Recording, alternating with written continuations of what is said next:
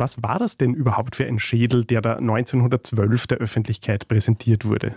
Ja, das waren verschiedene Knochen von einem zertrümmerten Schädel, der zusammengesetzt wurde und der Schädel sah sehr modern aus, also wie von modernen Menschen, mit Platz für ein großes Gehirn. Aber der Unterkiefer war ziemlich robust, also sah eher aus wie von einem Menschenaffen oder als Biologin genauer gesagt sind Menschen ja auch Menschenaffen, aber eben von einer anderen Menschenaffenart.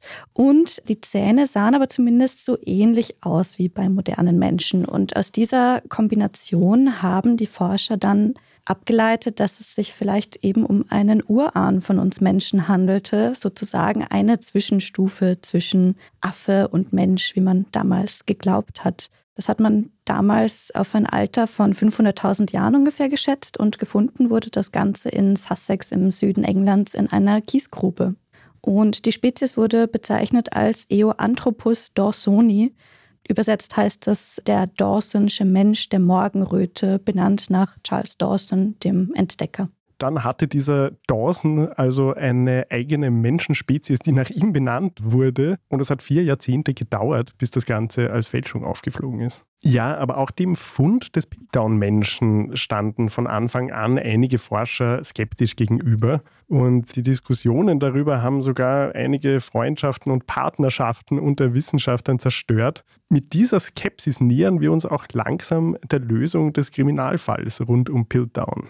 Da ist es aber auch noch wichtig, genauer zu verstehen, mit welcher Zeit wir es da zu tun haben. Also die Öffentlichkeit hat sich, wie gesagt, sehr für diese Funde und diese Zeitreise in die Vergangenheit interessiert. Da ist dann eben auch zum Beispiel das Genre der Science Fiction groß geworden und hat viele Bestseller produziert. Aber das große Interesse hat auch dafür gesorgt, dass es sowas wie einen Trend gab, Fälschungen herzustellen und sich da einige Menschen eben als Fälscher hervorgetan haben. Beim Piltern Menschen stand da eben vor allem Charles Dawson, der augenscheinliche Entdecker im Mittelpunkt. Er hat, wie gesagt, nichts in Richtung Geschichte oder Geologie oder Biologie studiert, aber war passionierter Hobbywissenschaftler und Sammler. Und Fachleute denken auch heute noch, dass er wohl mit diesem spektakulären Pilternfund Ambitionen hatte, in die britische Royal Society aufgenommen zu werden, was natürlich eine besondere Ehre gewesen wäre für jemanden, der das halt nicht mal studiert hat. Wie kam es denn dann schließlich zu dieser Enttarnung? Im Laufe der Jahre gab es immer wieder neue Funde, die aber eigentlich alle im Widerspruch zu dem Piltdown-Menschen standen. Also da sahen die Fossilien ja aus, als hätte dieser angebliche Vorfahre ein großes Gehirn gehabt wie der moderne Mensch, aber einen noch sehr ursprünglichen, in Anführungszeichen, robusten Unterkiefer. Und deswegen hat man auch gedacht, bei der Entwicklung des Menschen ist erst das Gehirn groß geworden und danach haben sich andere Merkmale wie zum Beispiel der aufrechte Gang oder ebenso unser Körperbau, unser heutiger entwickelt mit dem filigraneren Skelett sozusagen.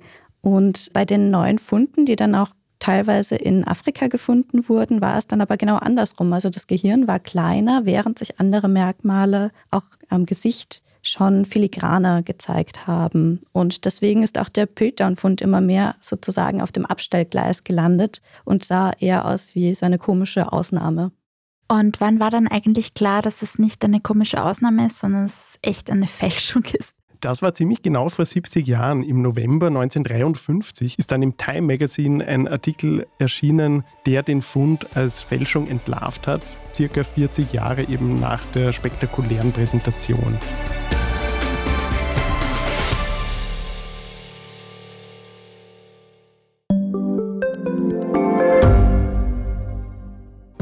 Reicht mein Gehalt für ein gutes Leben? Sind Sneaker und Uhren ein gutes Investment? Wie viel kostet eine Scheidung?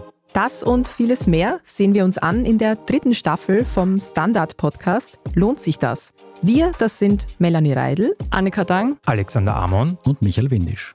Wir sprechen mit ExpertInnen darüber, wie man sogar vom Weltuntergang profitieren kann. Und darüber, wie mich künstliche Intelligenz reich macht und warum Geld noch immer Männersache ist.